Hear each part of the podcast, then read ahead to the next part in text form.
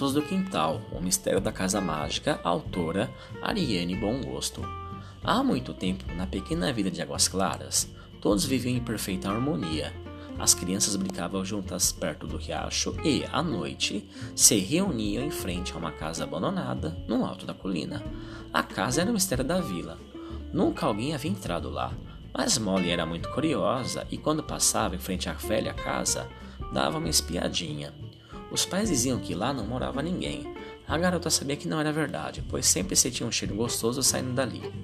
Molly nunca tinha visto a dona da casinha mágica, como ela gostava de chamar, até que um dia tomou coragem e bateu a porta. Quem é? Respondeu de dentro uma voz cansada. Sou eu, a Molly, disse a pequena. Meus pais dizem que aí não mora ninguém, mas eu sei que a senhora existe e gostaria de conversar. Vá embora. Nenhum dos pais nunca deixará que seus filhos conheçam minha velha casa. Não vou, não, retorquiu Molly. O cheiro que vem daí é muito bom e eu estou faminta. Se abrir, posso comer um pedaço de bolo e depois eu vou embora. Ninguém vai descobrir. Uma velhinha com cara bondosa abriu devagar a porta. Quando a pequena Molly olhou ao redor, ficou maravilhada. Havia biscoitos em forma de coração por toda a casa, chocolate borbulhando nas panelas e umas bolachas dentro de uns potinhos.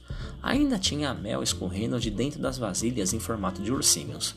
Mas o que mais surpreendeu Molly foram as árvores no fundo do quintal, cheinhas de frutas fresquinhas que podiam ser tiradas do pé e saboreadas na hora.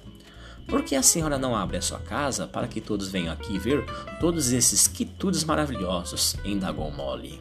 Ah, pequena Molly, infelizmente nem todas as pessoas pensam como você. Elas acham que o ato de cozinhar por puro prazer é um pecado. Pois falarei a todos que no alto deste vale existe uma pessoa com mãos de fada, e todos, crianças e adultos, virão aqui provar estas iguarias.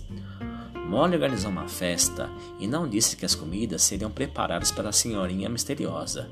Todos amaram as comidas. O amor dava o um gosto especial aos alimentos. Desde então, sempre havia alguém na casa da senhora para aprender a arte da culinária ou simplesmente comprar algumas das delícias.